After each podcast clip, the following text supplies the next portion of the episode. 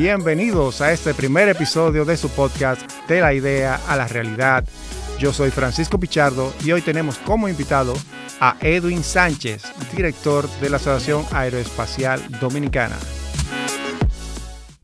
Ok, pues arrancamos con el podcast de la idea a la realidad y hoy tenemos el honor de tener a Edwin Sánchez como el primer invitado del primer episodio. Wow, qué responsabilidad. ¿Cómo te sientes, Edwin? Muy bien, viejo, muchísimas gracias por, por invitarme y tenerme por aquí. Excelente, excelente.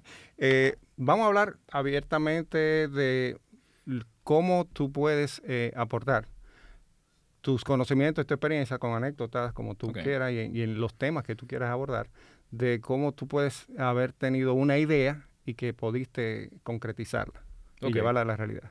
Perfecto. Si quieres, puedes hablar eh, de ti, de dónde naciste y, tu background. De acuerdo. Eh, yo soy de Tenares, en las provincias Hermanas Mirabal, anteriormente Salcedo. Eh, nací por allá, pero me crié aquí en la capital, yendo al colegio eh, Loyola y, durante mis veranos, pues entonces mis padres me sacaban verla para el campo, entonces tuve una vivencia eh, híbrida, por así decirlo, vivencia de campo, vivencia de, ciudad. Ok, rural y ciudad. Sí, sí, entonces crecí alrededor de todo eso. Eh, y alrededor entonces de, esa de esa vivencia, yo creo que, despertó mucho los temas de curiosidad. Porque tú sabes que quizás en ese tiempo en el que cuando nosotros crecimos, la vida quizá era un poquito eh, más simple, o sea, a mí me mandaban patenar en una guagua, un chamaquito solo. Tú no haces eso ni loco ahora mismo con un hijo tuyo, ¿tú me entiendes? No, no, Entonces eso como que despertaba la curiosidad en uno. Eh, y le da a uno más independencia también. Y te da muchísima más independencia. Entonces cuando en el colegio a mí me presentan unos temas de ciencias, ahí yo me enamoré de la ciencia de la astronomía y de la astronáutica y cosas. Y eso fue evolucionando hasta que salí, llegué a la universidad, hice ingeniería electrónica en Intec, decidí irme del país, especializarme, y ahí hice entonces eh, ingeniería astronáutica.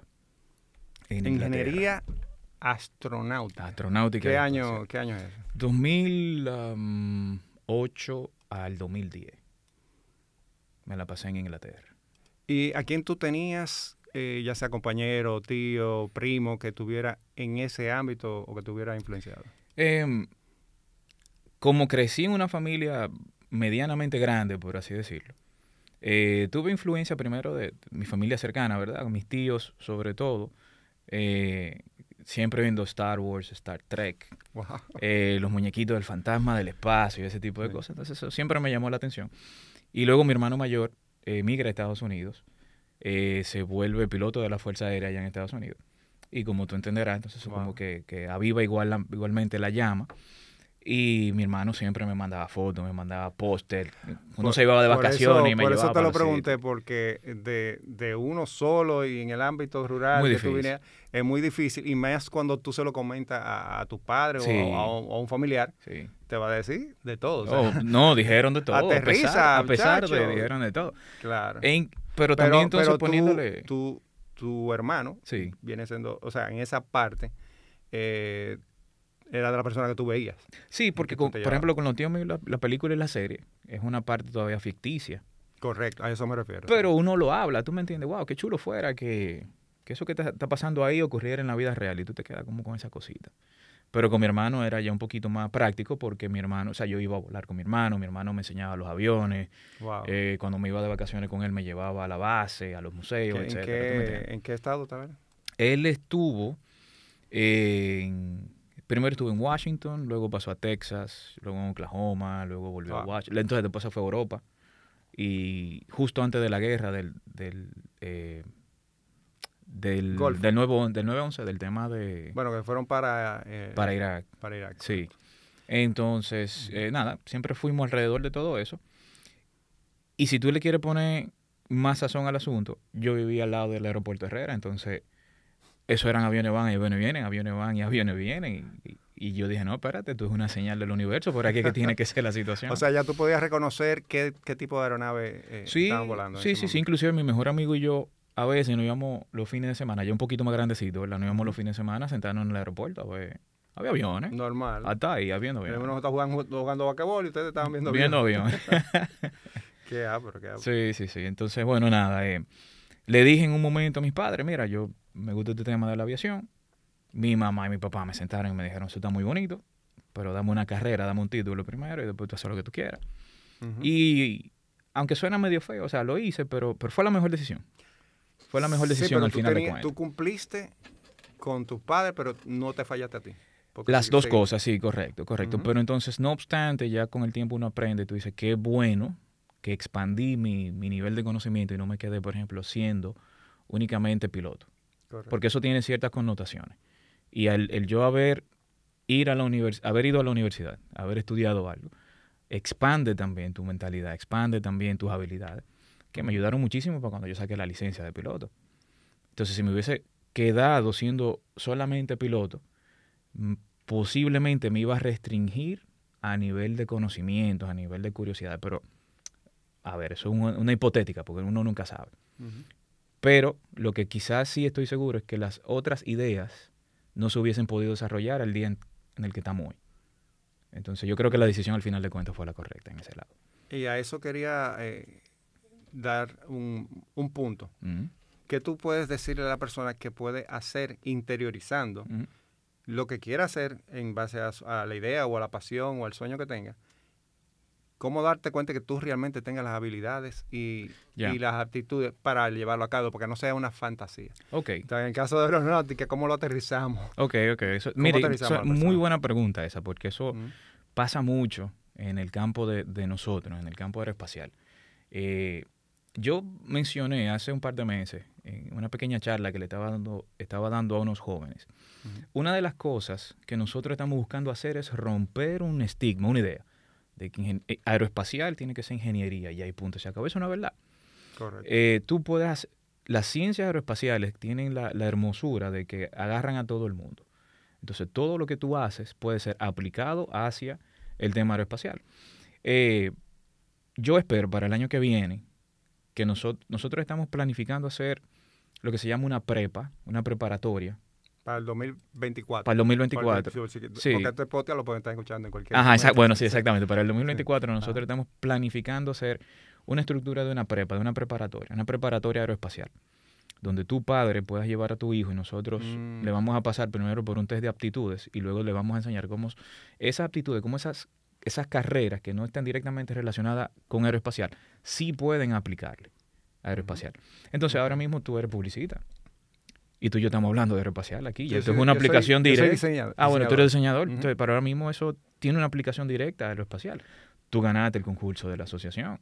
Eso tiene una Eso- aplicación directa Eso sería al otro tema que podemos Ah, bueno, en, otro, en otro espacio. Exactamente. Pero a lo que refiero es que eso tiene una implicación directa en algo aeroespacial que nosotros estamos haciendo. Y que fue parte de cómo yo cumplí un pedacito de mi sueño. Exactamente. Entonces, no todo el mundo tiene que decir, ah, que ingeniería aeroespacial eso es, no es la única vía. Inclusive dentro de ingeniería tampoco es la única vía. Escuché a una joven dominicana, eh, que no sé si tú la conoces, fue a- ayer que escuché el podcast, eh, Isabel. Ah, Isabel, sí, la conozco, sí. eh, wow, o sea, eh, pero como quiera, es ingeniera industrial.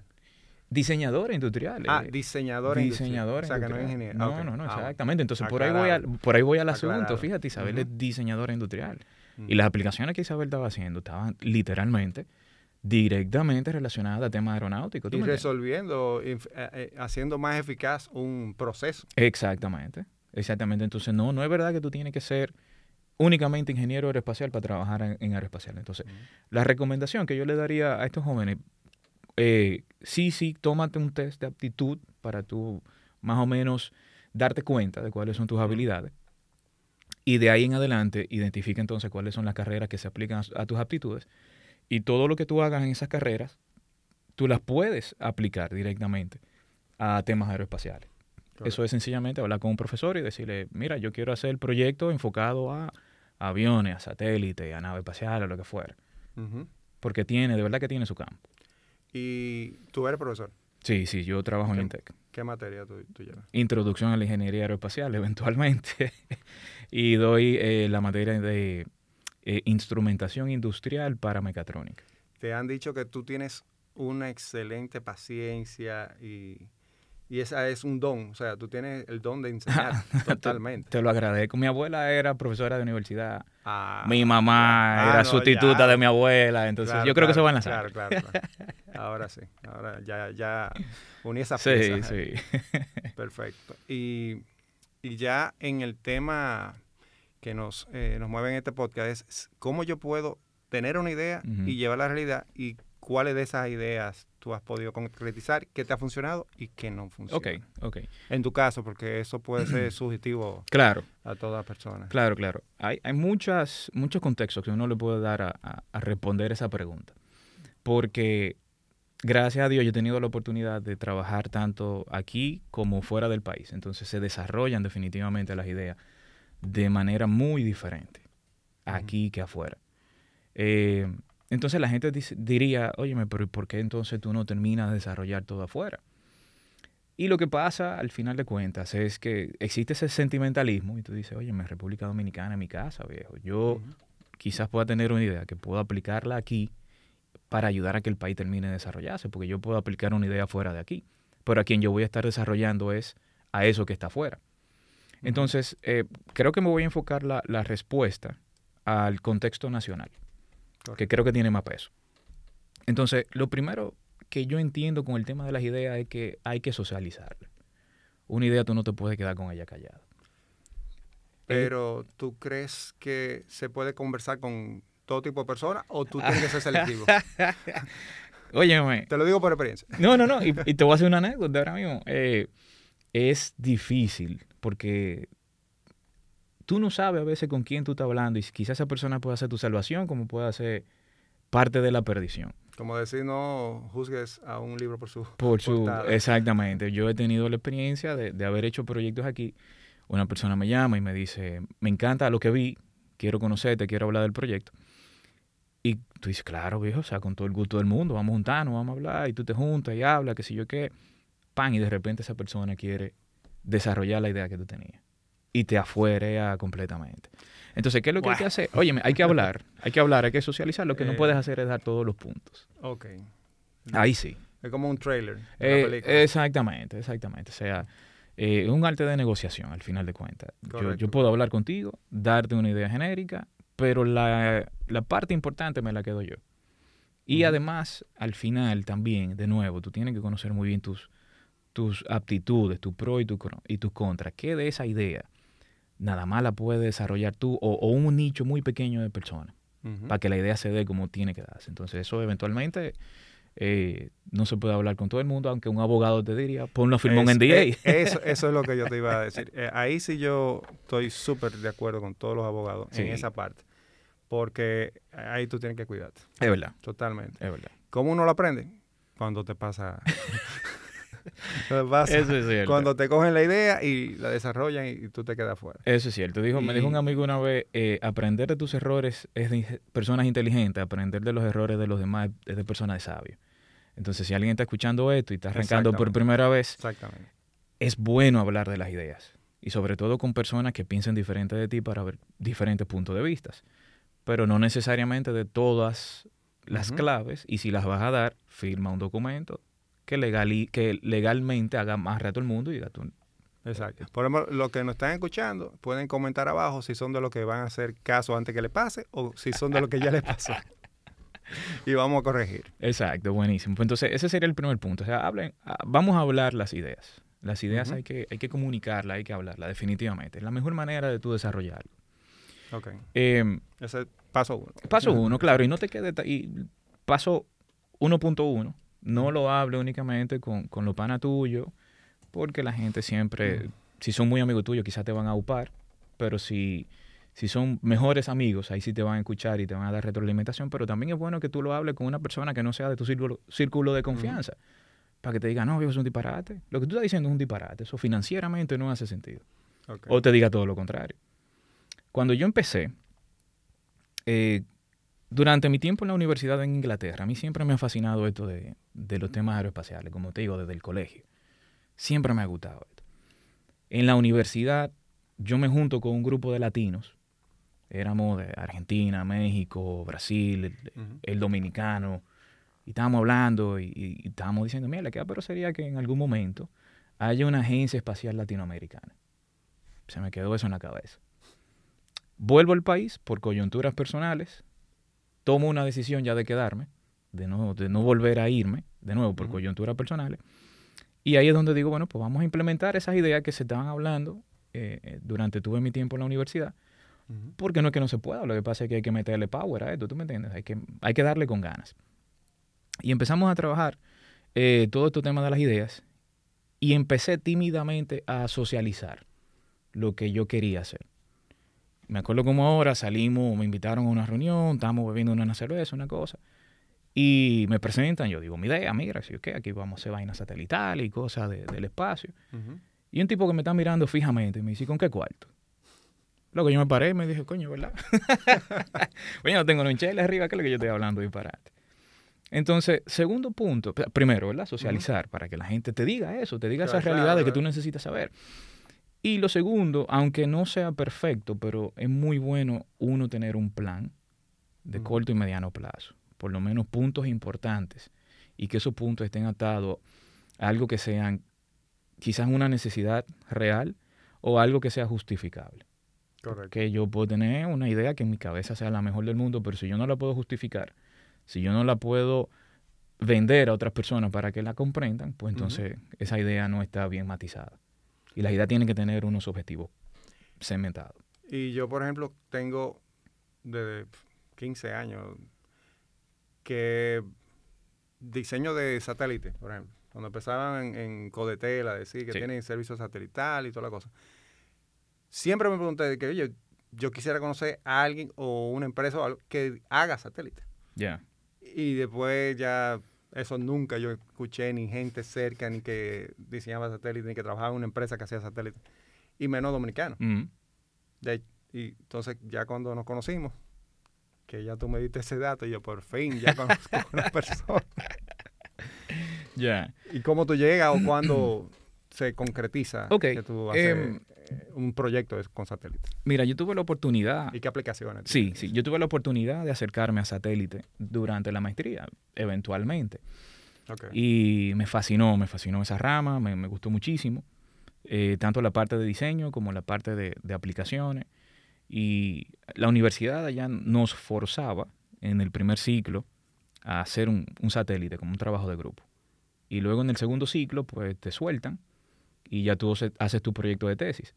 Pero como yo duré dos años allá, en el primer año mío, yo tuve que trabajar con un, un concepto que conocía ya, ya realmente no era nuevo en el momento, ya tenía su, su tiempo, pero es un concepto de satélite tipo cubo, porque es un, un pequeño cubo de, Mini. mini.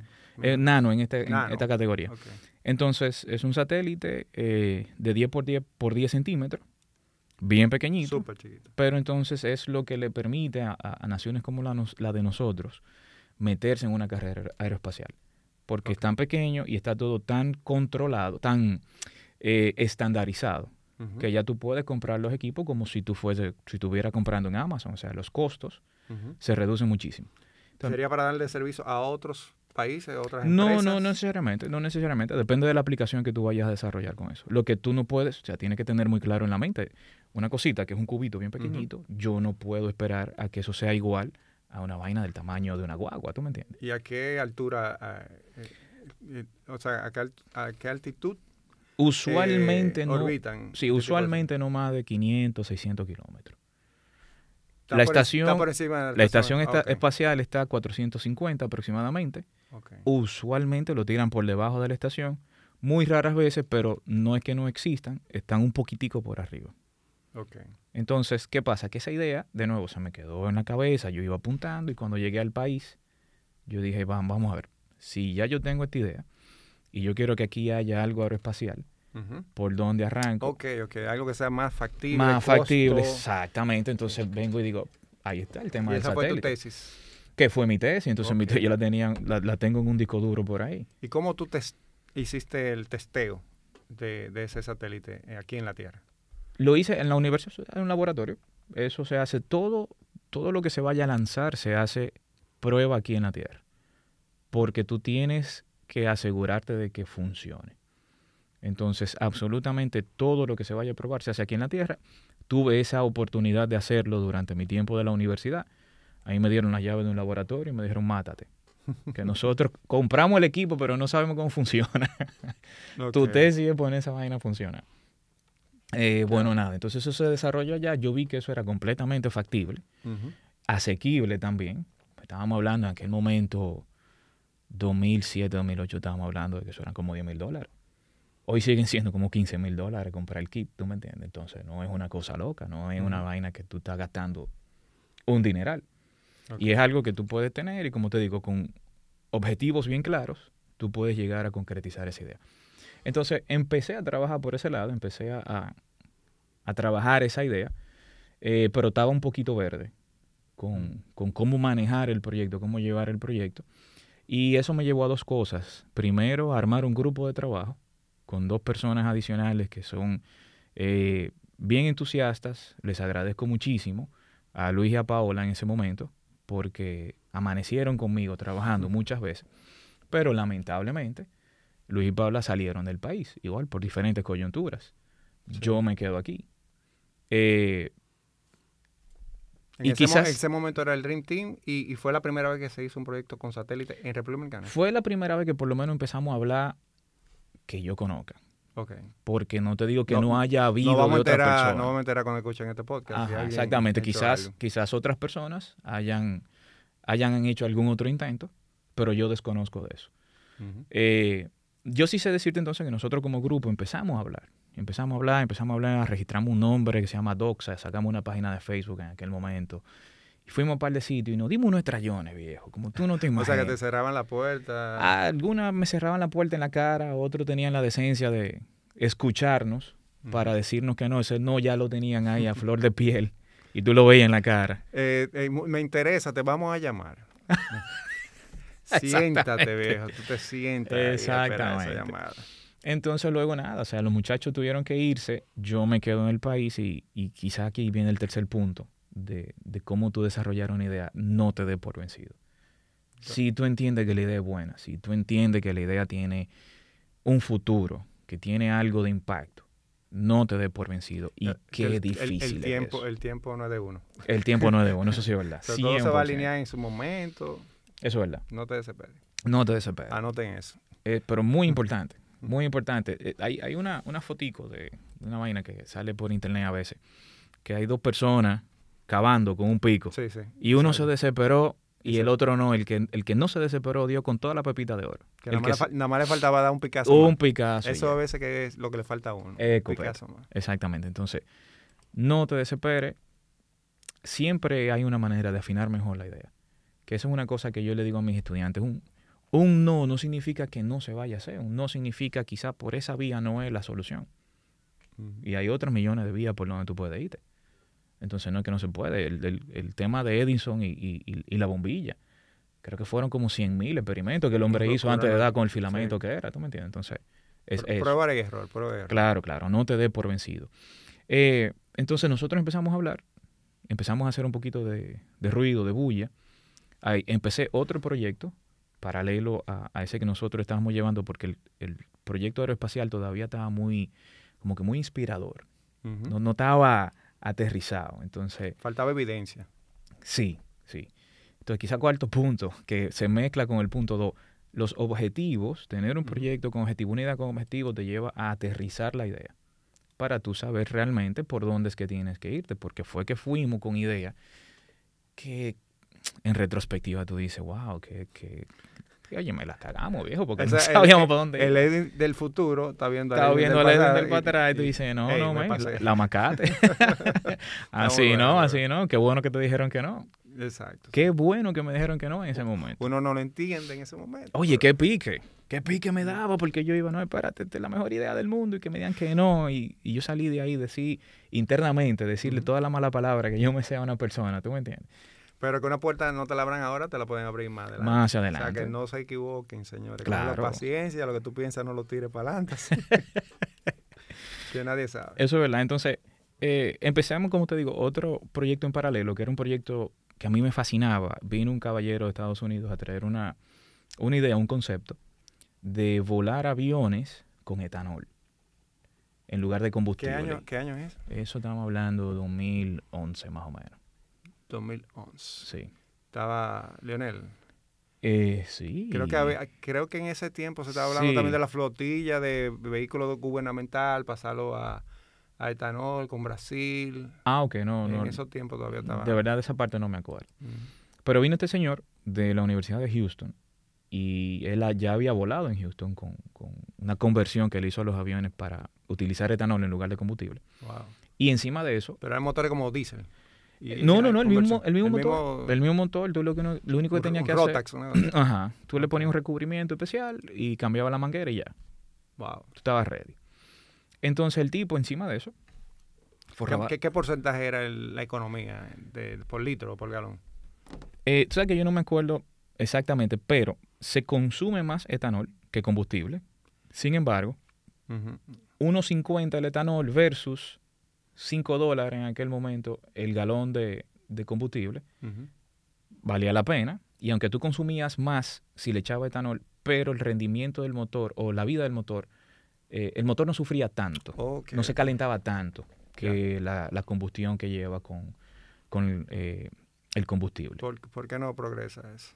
Esa No, idea. Sí, ok. Esa, eh, por dos razones. Em, bueno, una sola razón. Bad management.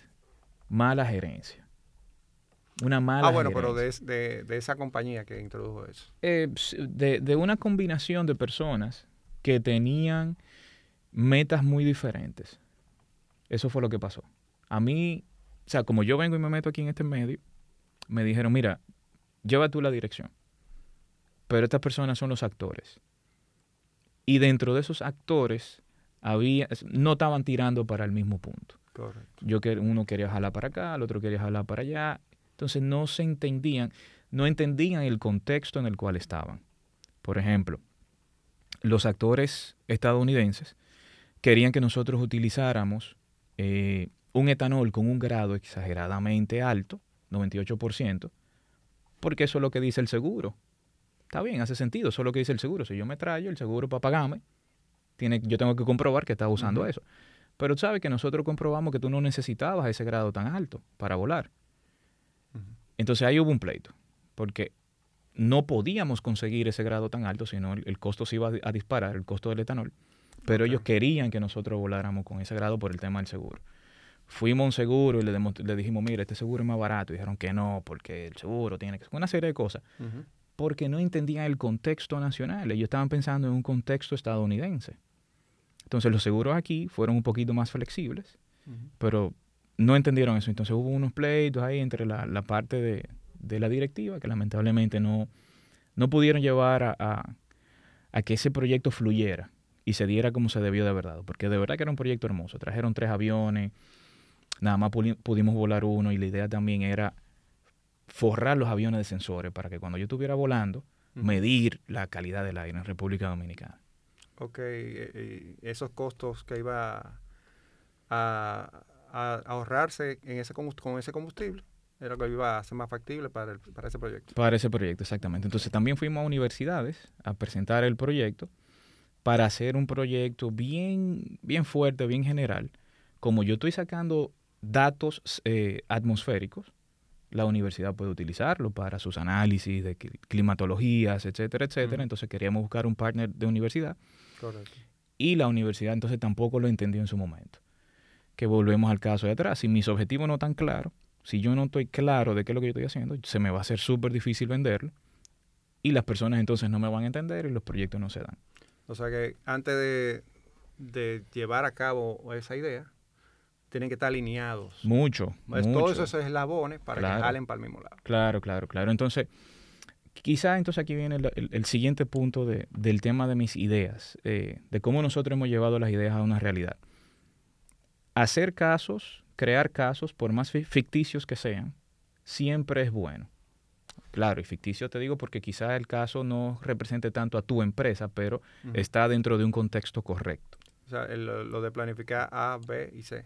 Puede ser, entonces si yo voy a presentarte un proyecto, si yo voy a presentarte una máquina, un dispositivo, yo tengo que de alguna manera u otra decirte no solamente cómo eso va a funcionar, pero decirte cómo eso se te va a aplicar a ti realmente. Y para eso yo tengo que hacer una simulación que esté basado en algo parecido a tu empresa. Y decirte, mira, esto es más o menos lo que nosotros estamos buscando. para que tú entiendas. Estamos en una época donde ya la gente ahora mismo es muy, muy visual. Entre YouTube, Instagram, Twitter, qué sé yo qué, ya la gente es demasiado visual. Entonces tú no puedes ir con 20 slides en una PPT ahí y decirle esto es lo que es. No, tú tienes que correr simulaciones, tú tienes que decirle estos son los posibles resultados que nosotros vamos a obtener, etcétera, para que una gente te entienda y te compre la idea. Ese, ese approach es tanto para la parte académica, como tú planteaste en el primer eh, proyecto, como en la comercial. Sí, claro que sí. Imagínate tú, como diseñador, o sea, tú tienes que presentar bocetos, tú, tú tienes que presentar un portafolio para que la, el, el, cliente entienda, ¿verdad? Es la misma cosa a nivel de nosotros. O sea, yo no puedo ir con esta botella de agua y decir, esta botella de agua eh, va a, tener líquidos adentro. Yo tengo que por lo menos demostrarte que realmente hay, hay, un líquido, sea agua, sea aceite, sea lo que fuera. Entonces, datos, datos reales. Datos. Esa parte demostrativa nos faltó a nosotros en ese momento para presentar el proyecto de los aviones y por eso la universidad quizás entró en pánico, no entendió qué era lo que estábamos haciendo y no le dio entonces para adelante el proyecto. Entonces ese proyecto se nos cayó a nosotros por no saber, o sea, por no llevar datos fuertes o, datos semifuertes eh, o algún tipo de evidencia y también entonces por problemas de, de la gerencia, que es importante, señores, saber quiénes están en tu equipo es muy importante. Y luego entonces saber manejar a esas personas es aún más importante. Y lo que tú y yo estábamos hablando antes de que empezáramos aquí, uno tiene que conocer realmente sus aptitudes. Y si mi aptitud no es una aptitud gerencial de saber manejar personas, viejo, búscate una gente que sepa. Pero urgente. Tú tienes el know-how, pero quizás la meditación no es lo tuyo. Exactamente. Tú tienes el know-how técnico y lo tuyo no administra ni brega con personas, búscate una gente que sepa de eso. Esa vaina es difícil. Bregar con gente no es sencillo. Exacto. Y es lo mejor pagado, o sea. Sí. Y más que mm, todo lo que tú te plantees va a dar problemas. El problema va a venir. Ahora, ¿cómo tú manejas ese problema o el estrés que te va a causar? Claro. Y las decisiones que tú tienes que tomar. Claro. Exactamente. Eso, eso es así. Entonces, ese, sería el, siguiente punto. Eh, para ponerlo, para matizarlo, ese punto que yo quiero decirte, si tú no conoces de algo, búscate una gente que sepa. Porque es que es demasiado cuesta arriba. El caso más sencillo que, a veces sale en, en este tipo de proyectos, yo quiero una página web. Ah, yo no le voy a pagar a nadie para que me haga una página web. Yo entro Hay una aplicación. Hay una aplicación. Oye, ChatGPT te hace eso, o sea... ¿Tú me entiendes? Yo entro aquí, que si yo, que clic, clic, clic y ya. Porque me lo vende, o sea, tú, entras a YouTube y siempre te sale un, anuncio. Haz tu página web tú mismo. Exactamente. Tú compras tu asunto, pam, pam, pam, y la armate. Viejo, pero tú sabes lo que es que... Está bien, tú viste tu página web, está ahí, y tú tienes tu dominio.com y toda la vaina pero tú estás haciendo el engagement con el público, con esa página web. Las imágenes son las correctas, los videos son lo correcto, el texto, cómo se pone, cómo está el display, tú sabrás de eso más que yo. No, y el SEO con Google para redirigir a todas las personas que hagan sus, sus, search en la plataforma que vayan a tu página. Exactamente. Ahí que está el lío. Que la página no crache, que esto, que lo demás. No es sencillo, señor, y para eso que la gente estudia. Para eso una persona estudió y se especializó en diseño de página web. Tú puedes empezarla y después decir, bueno, yo llegué hasta aquí. Y con esto yo arranqué. Ahora, si la vaina va en serio, Montro, búsquese una gente que sepa de eso. Porque si ese no es tu fuerte, búscate una gente que sepa de eso. Correcto, o sea, plantea eh, tus habilidades. Exacto. Y la que tú no tengas, busca personas que te fortalezcan esa parte. Esa es la cosa. Ahora, no es que tú no desarrolles otras habilidades, claro está, tú puedes hacerte un curso de, desarrollo web, tú puedes hacerte un curso de, gerencia, tú puedes hacerte un curso de lo que tú quieras, pero en lo que eso llega entonces, búscate esas personas que tengan esas, esos conocimientos y esas aptitudes. A mí en lo particular me gusta esa parte de por lo menos saber lo básico o para tener criterio. Así tú tengas que supervisar a un, a un técnico, a una persona, a un talento tú por lo menos sepas la directriz, porque hay veces que te salen con una muela, una cosa.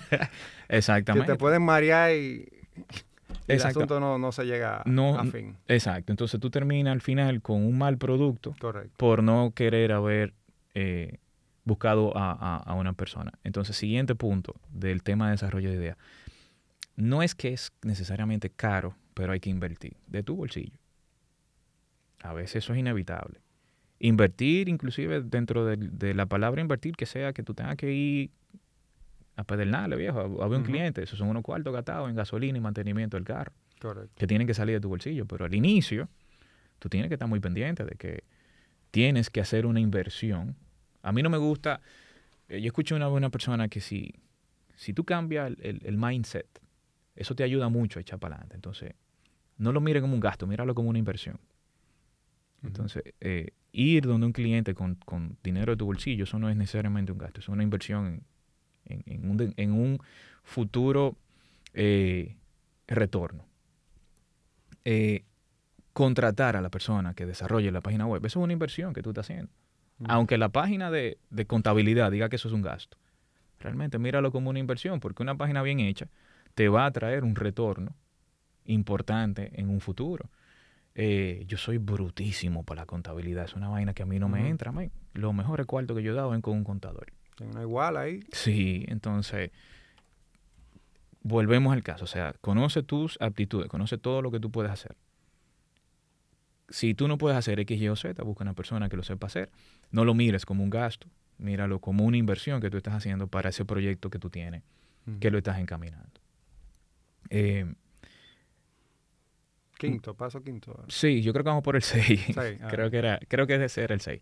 Entonces, nada, nosotros fuimos desarrollando esas ideas aeroespaciales aquí en el país. El- el- la idea original con, con las otras dos personas, con Luis y Paola, como todavía era todo muy desarrollo a nivel de papel, nosotros era con un Google Drive lo resolvíamos.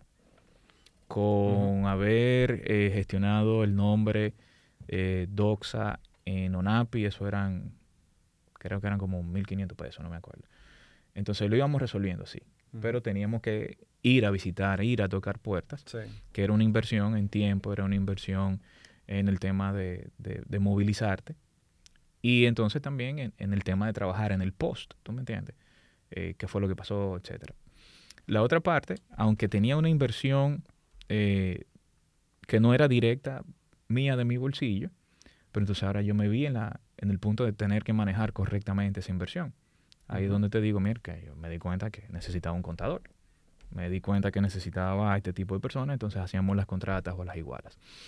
Eh, el proyecto de los aviones se cae por lo que te mencionaba, el otro proyecto se puso muy en pausa porque los otros dos muchachos se fueron.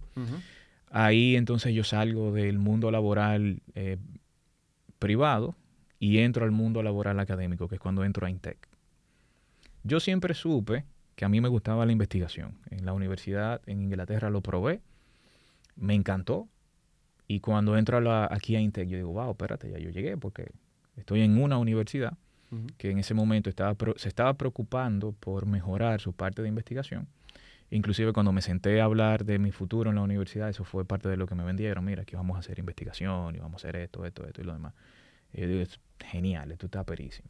Aquí tú, tú estarías trabajando como empleado, Sí, sí, aquí estoy empleado. pero entonces el, en, en la parte que tú dices investigación, el término de horas laboradas, o sea, tú cambias tiempo por dinero, aquí no hay un, un horario fijo. No, no, exactamente. Eh, en, en el mundo académico, eh, las personas creen que lo- las personas que trabajamos en una universidad únicamente somos docentes y nada más damos clases. Eso, eso no es cierto.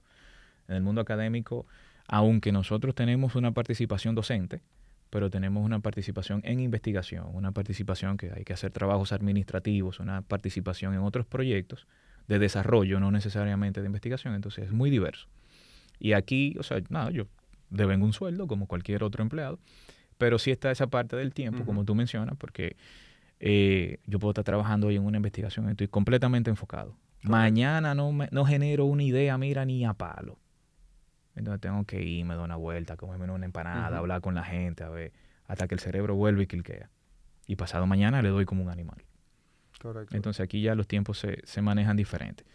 Eh, siguiendo entonces con los pasos de las ideas, nosotros fuimos desarrollando en la universidad, yo fui hablando de nuevo con personas, voy hablando, voy hablando, voy eh, proponiendo diferentes cosas, hasta que me hacen caso.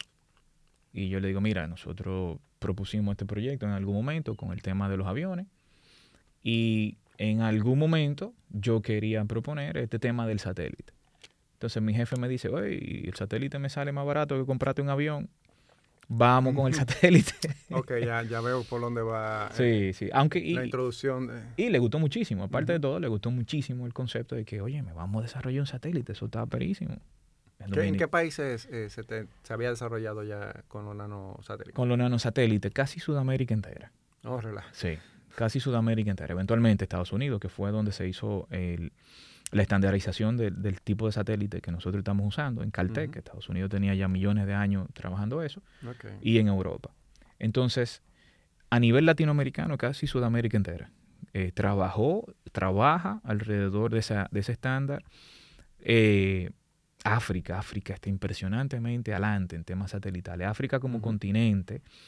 Eh, y como zona tan vasta, eh, eh, tiene muchas áreas en sí, desconexión. Sí, sí, sí, sí, sí, es impresionante. África es un, tema súper interesante de estudio. Como, como un continente que es históricamente pobre ve estos temas aeroespaciales, viejo, y le está dando con, mira, con, con de todo y están sacando muy buenos resultados. ¿Y, la India que yo he escuchado? La India, su tipo son impresionantes en temas satelitales. Pero entonces al nosotros tener un océano Pacífico y un océano Atlántico que nos separan de África y de la India, como que no te llegan esas informaciones. Correcto. Pero gracias a la comunicación y a la, a la instantaneidad de información que existe ahora, tú puedes ver realmente lo que está pasando. Y hay que quitarse el sombrero con esa gente, de verdad que sí. Entonces, ya con la introducción de los nanosatélites. Sí, sí, sí, sí. En Intec. ¿Qué año? 2018. Eh, ya, 2018. de 18, para, para no hablarte mentira. Eh, yo entré en el 12. 2017 empezamos con la teoría. Okay. Con la teoría. Em, voy entonces quizás al siguiente punto del desarrollo de, de las ideas. No le tengan miedo a ir a una feria, a ir a un congreso. O invertir o invertir en ese conocimiento. Exactamente, eso es impresionante. Porque primero, la información que tú obtienes para detrás. Y segundo, las personas con las que tú te haces, con las que tú conoces ahí. Y ahí voy y salto inmediatamente al, segundo, al siguiente punto, networking. Qué importante es el networking. No hay por qué tener miedo de saludar a una gente, de decir, te quiero ver en un café, quiero aprender de ti, quiero presentarte una idea, tú te sorprenderías de qué tan abierta la gente es. La gente no es tan, tan gruñona como se pudiera presentar. Entonces no tengan miedo ahí a Congreso. No tengan miedo de ir a una feria y no tengan miedo de decirle a la gente, loco, yo quiero hablar contigo. Hay que ser un poco freco cuando tú estás... Hay que ser genuino porque... Sí, eh, sí, sí, claro. Tú tienes que entender también que una persona como tú, que tiene eh, conocimiento y maneja y tienes muchos proyectos juntos, y personas que tienen, por ejemplo, muchos recursos en su poder, lo que las personas que se, se, le acercan no siempre vienen con buenas intenciones. No, no, o sea, tú tienes que entender eso cuando tú te acercas a una persona y trata de ser lo más genuino posible. Claro, claro, claro. Pero entonces, en un contexto, en un entorno de, de un congreso, cuando tuvo un congreso, todo el mundo quiere escuchar ideas. Entonces, es un entorno buenísimo para tú compartir. Todo el que está ahí quiere que lo escuchen y quiere escuchar. Entonces, no tengan miedo en invertir en ir a una feria, ir a un congreso, para conocer la vanguardia, para conocer lo que la gente está pensando. Y de nuevo, el networking. Correcto. Sentate con una persona que sea fulano de tal. Dice, hey, tigre, te quiero prende un café, vamos a hablar. Quiero, quiero hablar contigo. Y Por ejemplo, mi esposa estaba ayer en Constru Expo. Ah, ok. Y, y ella vino súper emocionada porque realmente ella conoció personas hasta eh, productos que no, no, no, llegan aquí y son de China. Exactamente. el tipo habla eh, inglés y en inglés fue que pusieron entender, mm. pero ella ya tiene un contacto. Si ella quiere representar esa marca, pues ya eh, por ir a ese, ese control Exacto. Pues ya tiene unas conexiones. Exacto, exacto. Y, y, esa parte de ser genuino, como tú dices, esto es una casualidad, pero una pequeña, una pequeña eh, anécdota. Yo salgo a un congreso en, en Washington, un congreso del espacio, un congreso astronáutico, como se le llama. Y estoy visitando universidades para ver qué están haciendo las universidades, porque yo voy como empleado de una, universidad. Entonces estoy viendo una actividad y estoy hablando con los estudiantes y se me sale en español y dice, mierda, ¿qué pero El profesor me oyó y me dice, ay, coño, ¿tú hablas español? Y yo, oh, sí, ahora que hablábamos, el tipo era argentino y resulta que él es amigo de una persona que estudió conmigo en Inglaterra. Entonces, mira, No, cómo, mira cómo el tú abrirte, cómo el tú hablar con una persona. genuino. Ese tigre me dio su tarjeta y me dice, llámame loco, Ujú. vamos, vamos a hablar, vamos a hacer cosas así interuniversitarias porque está perísimo que ustedes estén allá, nosotros estemos aquí y que podamos llevar todo lo que nosotros estamos haciendo, estos conocimientos. Eh, eso le, le abre las puertas a República Dominicana inmensamente. Sí. Ahí lo tengo apuntado en una agenda. ¿Tú has escuchado una teoría que dice que nosotros estamos a tres o cuatro personas de distancia de cualquier Sí, persona? sí, sí. sí. Loco, eso suena un disparate, pero si tú te pones a ver tus contactos y las personas que tú quisieras conocer, y más ahora con las redes sociales, tú chequeas Instagram, Facebook, y como ya una persona le dio like de tus contactos, tú puedes ver qué persona lo conoce. Exactamente. Y así mismo, entonces, si tú quieres conocer el, el CEO de una empresa, X, para presentar un proyecto, para conseguir un patrocinio o algo, tú puedes ir a las redes sociales, ver cuáles le han dado like a sus, a sus posts. Y si yo veo que Edwin le dio like, yo, Edwin, ¿tú, eres, ¿tú lo sigues o tú lo conoces? Claro, claro. ah, yo lo conozco. claro. Ah, pues viejo, mira, esto, y- ah, no, tranquilo. Yo déjame avisarle a él para Exacto. pasarle tu contacto. Y ya, mi hermano, tú empiezas a avanzar en tu proyecto de esa manera. Ahora, Sí. no te cierres. No, no, no, no puedes cerrarte. Hay un tipo en, la, en las redes, Gary Vee. Yo no sé si tú lo Sí, conoces. sí, sí. bueno, Gary Vee, En New York, en Ah. New York, Nueva York. exacto. Él siempre dice, hey, lanza. del carajo. Lánzate, viejo, lánzate, lánzate. Tuve una persona, tuve algo que esa persona está haciendo, una compañía, tírale. Tú no sabes si te van a Ahora, responder. desde- eh, en, el caso de Gary Vee, desde chiquito el tipo negociaba Sí, un negociante. Inclusive es una historia parecida a lo de Amazon, Jeff Bezos. O sea, él dice, oye, me vamos a vender vino por internet. Ya, En ese momento nadie hacía eso, ni nadie, o sea, nada. Y el papá tenía esa, ese negocio de vino. Y él dijo, oye, papi, dame un inventario del almacén aquí, yo voy a poner todo en, en la página web y lo que se venda, lo vendí yo. ya. Dale para allá, muchacho inquieto, dale para allá. Hermano, ya la página de internet le compró todo el inventario al papá. pues. Exactamente. Pero una idea, pero la llevó a cabo. Él sabía de eso, ¿no? No. Pero buscó quizá la persona que sabía. Exacto. Y, y así es todo. Exactamente. Entonces, ¿qué pasa por, por el tema de Gary Vee? Yo lo escucho, lo escucho, lo escucho y le, vamos a hacerle caso a este tigre. Y empecé a escribirle a casi todos los contactos aeroespaciales que yo tengo en Twitter para una vaina de un congreso. Dijo, sé yo, yo no me acuerdo cuántas yo le escribí, pero me respondieron algunas. Algunas me dijeron, loco, no te puedo ayudar. Pero hubo otras que me dijeron, tú sabes que si tú me hubiese dicho con tiempo, mira, te ayudo, estoy allá, te llevo, qué sé yo qué. Va a encontrar gente muy abierta. Mira, qué pero está esto, es verdad. Yo, gente súper abierta. Entonces ya tú sabes que ese, o sea, ese experimento funcionó, ya yo tengo Ujú. esos contactos ahí, yo sé que si, si le tiro para atrás a esa gente, por lo menos va a tener una pequeña idea de, de qué es lo que estamos haciendo. Eh, y, y esa parte del networking, o sea, el networking es impresionantemente eficaz y esencial para uno desarrollar una idea. Eso es, mira, 100%. Excelente. Hands down.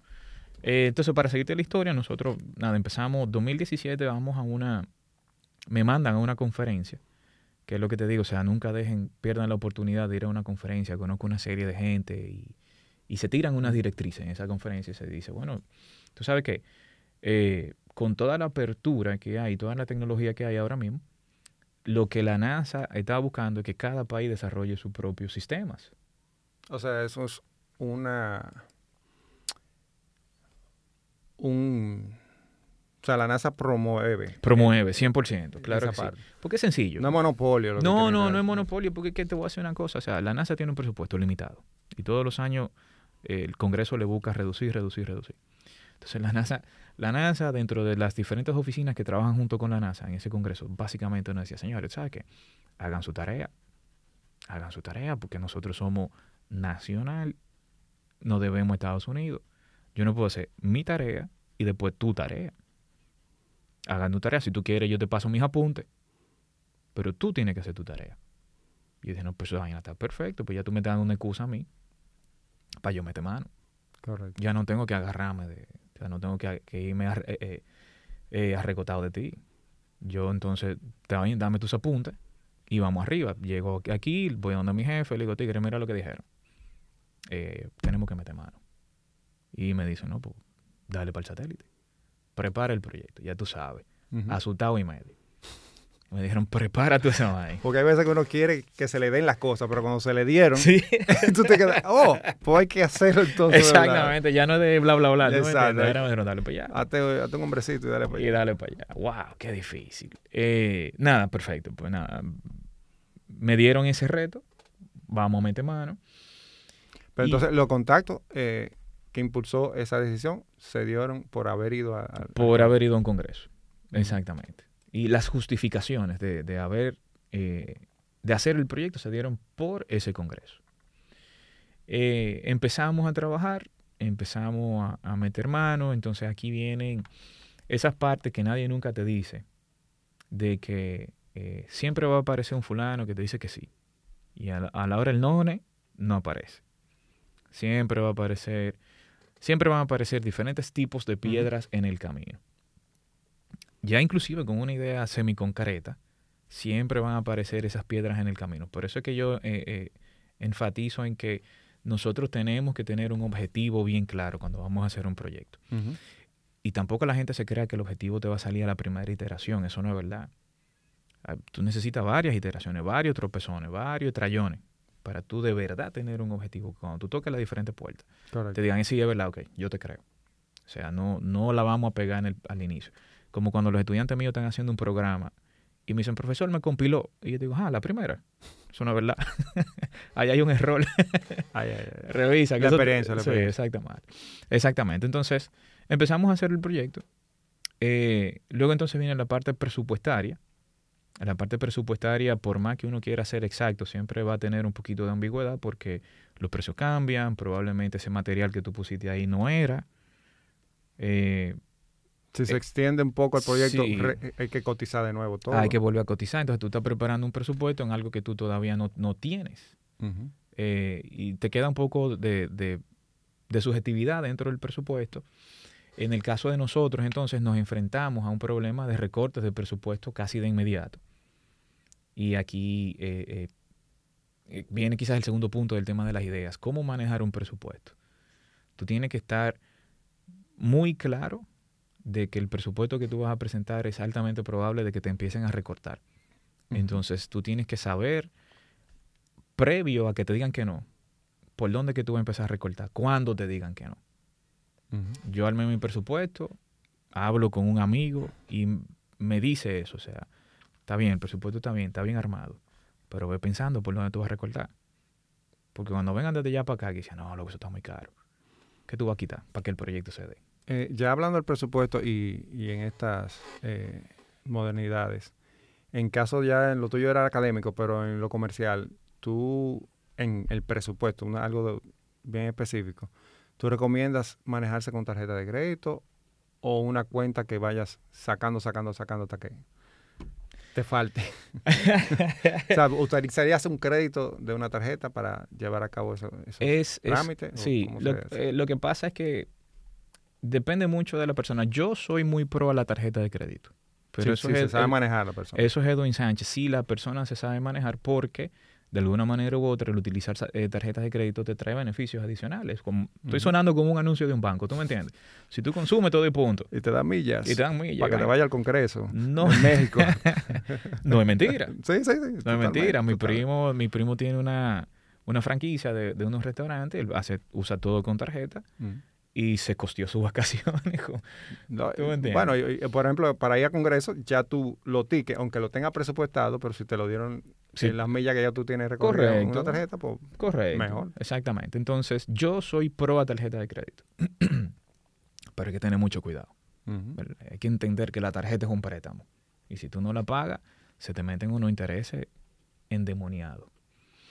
Exacto, o sea, si tú no manejas esa parte, el presupuesto va a salir a una persona que sepa para que el proyecto llegue a buen pie. Exacto. Eso sí es verdad. Y volvemos entonces otra vez al caso de tú tener a, a las personas eh, ideales, ¿verdad? Con tu trabajo de equipo. Eh, si tú estás empezando y tú no sabes manejar un presupuesto que nos pasó, me pasó a mí, porque también, o sea, tengo, antes de meterme en la parte académica, tenía otros emprendimientos Y no supe manejar el presupuesto por desconocimiento eh, contable. Y hice una metida de pata viejo impresionante y gasté dinero que nunca debí de haber gastado por desconocimientos contables. Entonces, si hay una persona ahí que te dice, oye, el presupuesto nosotros lo vamos a ejecutar de esta manera, así, así, así, así, pues muchísimo mejor. Y hay cosas de eso que, que también se aprenden con, con, la experiencia, lamentablemente, como tú dijiste ahorita. Hay tres personas que hay que darse. Correcto. Por más que duela. Eh, nada, bueno, entonces ya a nivel de implementación, la implementación de los proyectos que nosotros hemos llevado quizás son un poquito diferentes en la parte académica que, que con la parte eh, privada. Tuvimos la buena suerte y la mala suerte de que el proyecto del satélite en Intec arrancó casi casi entrando la pandemia.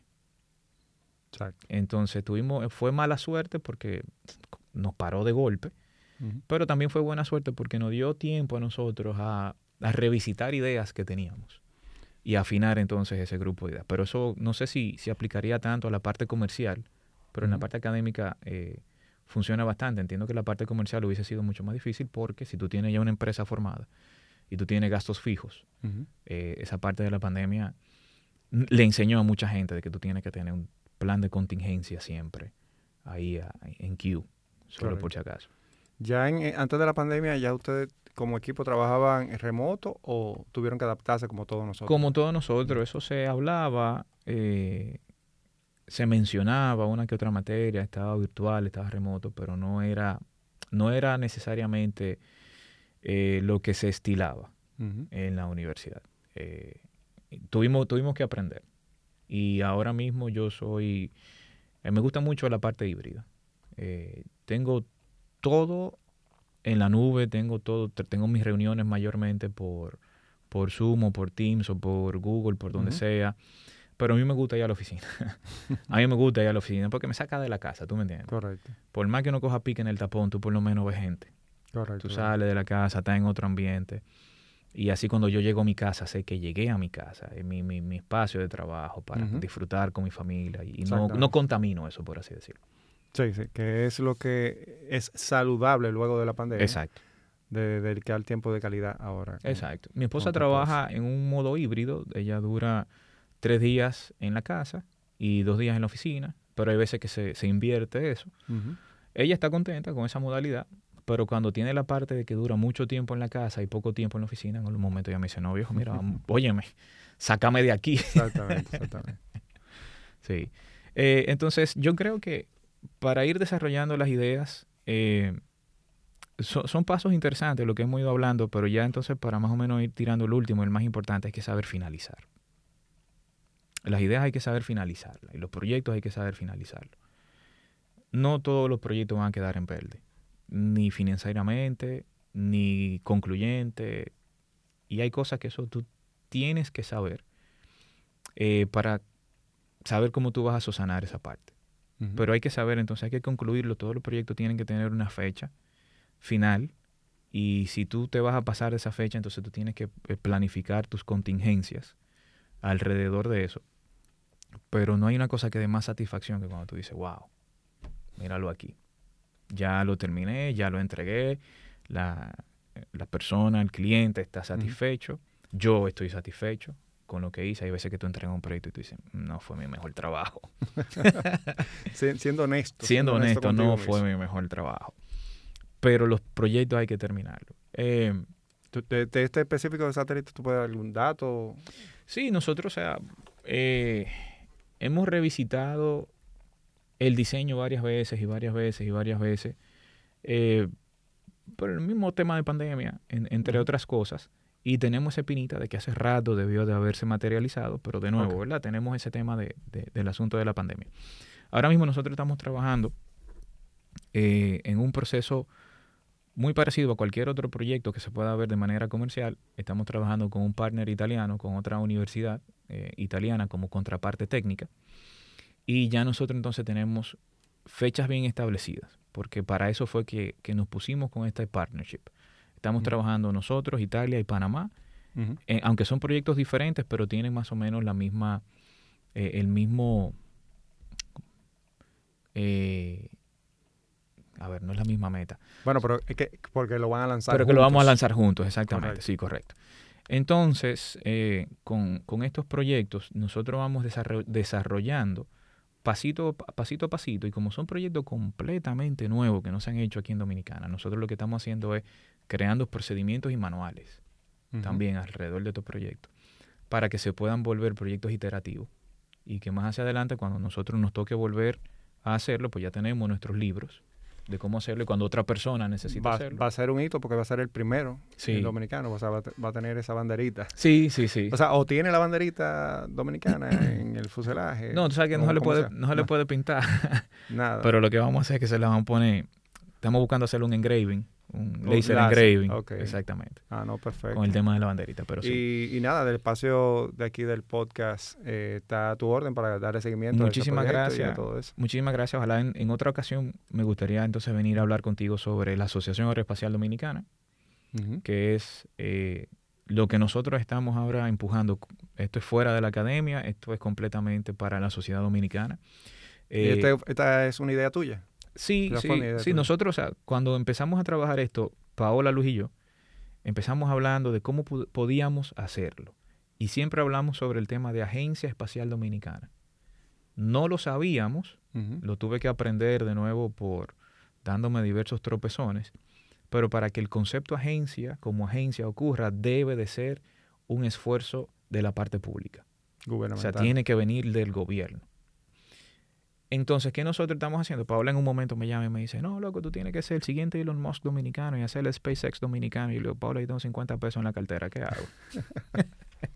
Entonces, GoFundMe. Eh, GoFundMe, ¿verdad que sí? Entonces, aquí la página. me siento a pensarlo y, y me digo, vamos a ver si en el país de nosotros existe tan poco conocimiento sobre el asunto, no hace ningún tipo de sentido que yo venga y lance una empresa ahora, porque tampoco tengo productos que ofrecer o servicios que ofrecer. Lo que más sentido hace es hacer una organización sin fines de lucro que sirva tanto para educar, que sirva tanto para acercar a las personas a esos di- diversos proyectos y crear entonces un ecosistema. Que cuando uno vaya a un congreso, tú puedas ir y decirle a una empresa, viejo, mira, nosotros ya tenemos gente preparada en Dominicana, eh, ya nosotros hemos hablado con la- estas eh, partes públicas que estarían de acuerdo de que si una empresa viene, Pues entonces se puede hacer X, Y o Z, y o ver qué a esas empresas les hace falta para ayudar a preparar a futuros emprendedores dominicanos que le puedan suplir a esas empresas. Y por la parte geográfica que tenemos, es para el área aeroespacial, viene siendo como eh, una ventaja para nosotros. 100%. 100%. 100%, porque la gente... ah, sí, Porque es qué zona del país tú crees que sería más. Lo que, más espérate, espérate, que te voy a tumbar. vamos a ver, lo que pasa es que cuando la gente piensa sobre temas espaciales, de una vez dice, vamos a lanzar cohetes. Ah, ok, ok. No, eso es muy caro. la industria es Ah, muy amplia. ah, es también. muy amplia, exactamente. Entonces, ¿qué nosotros estamos empujando ahora mismo? Que haya más personas entrenándose en el uso de datos satelitales. La cantidad de desarrollo que tú puedes hacer para incendio, movimiento de tierra, eh, O sea, para ver, por ejemplo, eh, un monitoreo constante en Haití se para ver los enfoques de, Por del incendio, eso es instantáneo. Por ejemplo, exactamente, eso se puede hacer. Pero también existen aplicaciones que son 100% comerciales con esa parte y nosotros estamos empujando eso. Eh, entonces nosotros queremos enseñarle a la gente cómo tú puedes sacarle provecho a eso para que empiecen a crecer esas empresas dominicanas dedicadas a, que no es que no haya, Sí. hay, pero para que sigan mejorando esas que existen y para que nuevas eh, empiecen a salir. Tú mencionaste la parte gubernamental, pero Sí. puede empezar en nuestro país con una empresa eh, privada. Sí, claro que sí. PLD en España, ¿tú lo conoces? Sí, la conozco. Y no es el partido. no, el partido Eh, es, es privado, es privado. es privado. Pero mira que lo que pasa es que, Y empezaron con están empezando con cohetes Están empezando- pequeños. sí, sí, pequeños, de sí, claro que sí. pequeña escala. pero España sí tiene una agencia espacial. Entonces, ¿qué es lo que sucede? Las agencias y ayudan a trazar las políticas y los límites La regulación. y las regulaciones y demás. Y luego entonces las empresas privadas eh, llevan a cabo lo que ellos entiendan tienen que llevar a cabo como actividad económica dentro de ese marco que le crea eh, las agencias. Hay gente que me dice, no, SpaceX va a llegar a Marte. Espérate, SpaceX va a llegar a Marte cuando la agencia que dirige el país donde está SpaceX diga, vamos para Marte. Estados Unidos. Exactamente. Entonces, fíjate que cuando SpaceX sale, Elon Musk, dale, Marte, Marte, Marte, Marte, Marte, Marte. ¿Pero para dónde que vamos? ¿Para la Luna? Correcto. ¿Por qué? Porque es el lineamiento de la agencia. Eh, lo que pasa es que mercadológicamente Exacto. estoy ya a otro nivel. Exacto, exacto, exacto. Que de hecho ya Besos está como medio... Bueno, y Virgin se fue a pique. Se fue a pique. Entonces, ¿qué pasa? Tú dices como agencia, aguanta, párate un ratico, brother, vamos a gatear antes de empezar a, a correr. Y lo que más sentido hace operativamente es llegar a la luna, porque ahí tú armas una base, una vaina, tú aprendes a convivir fuera de la Tierra, ¿verdad? y cualquier cosa, tú estás a tirojí, a dos días, no a dos años.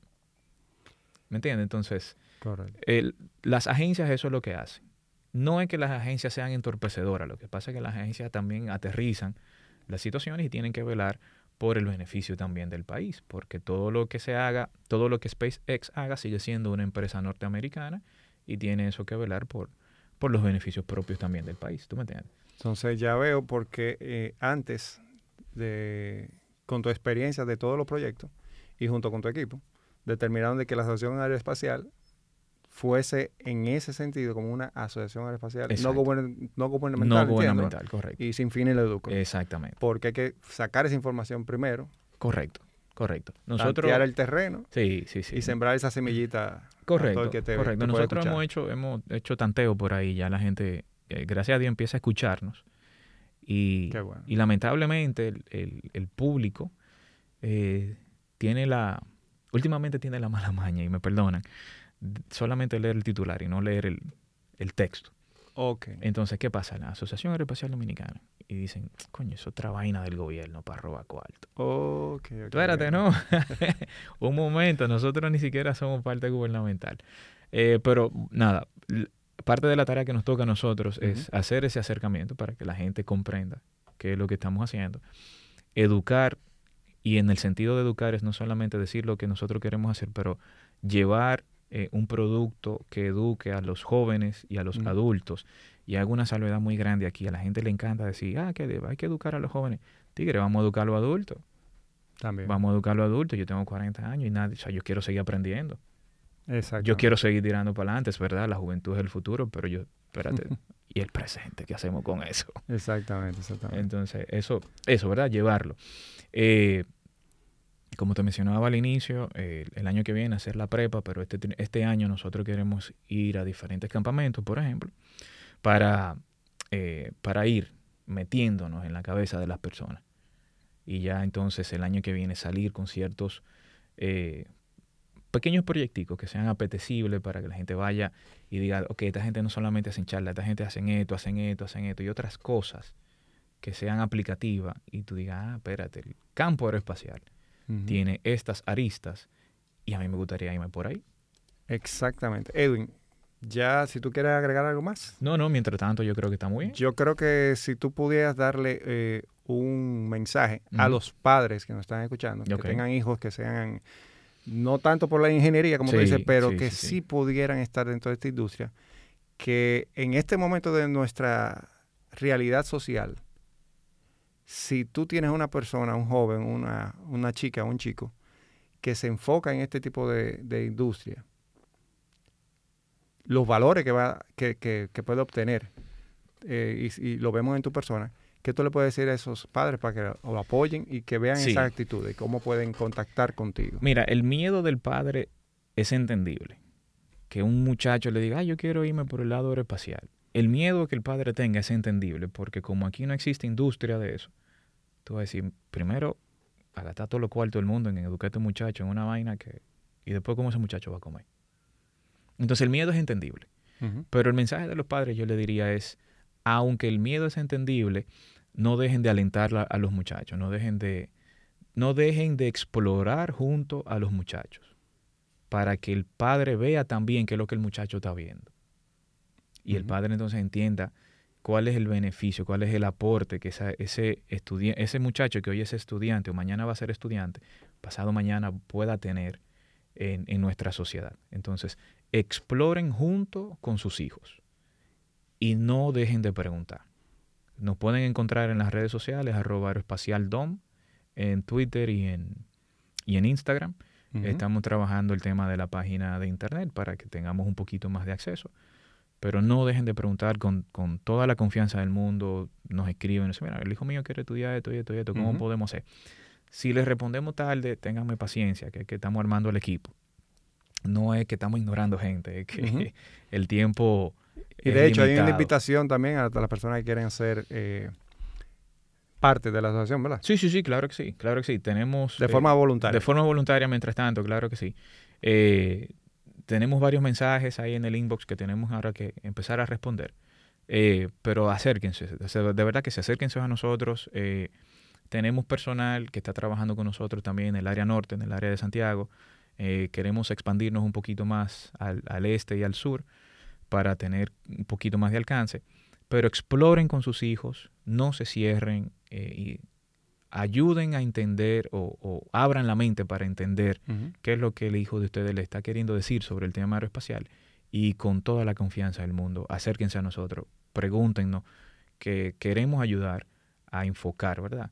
¿Cuál es la, la idea de esa persona, de ese muchacho, para que realmente sea algo positivo en el futuro? Arroba aeroespacialdom en Twitter y en, y en Instagram ahora mismo. Excelente, lo vamos a escribir también aquí en, los come- en, en la descripción del, del podcast. Perfecto. Eh, Edwin, muchísimas gracias, felicidades realmente por tus logros Gracias, y gracias. por lo que has aportado a todos nosotros en este día. Muy Gracias, gracias por tenerme aquí. Un honor ser tu primer invitado, ¿verdad que sí? Excelente, muchísimas gracias y síganos en las redes. Vamos a poner la descripción aquí de la idea a la realidad con Francisco Pichardo y Edwin. despedimos a Edwin Sánchez. Muchísimas gracias. gracias. Gracias, Frank.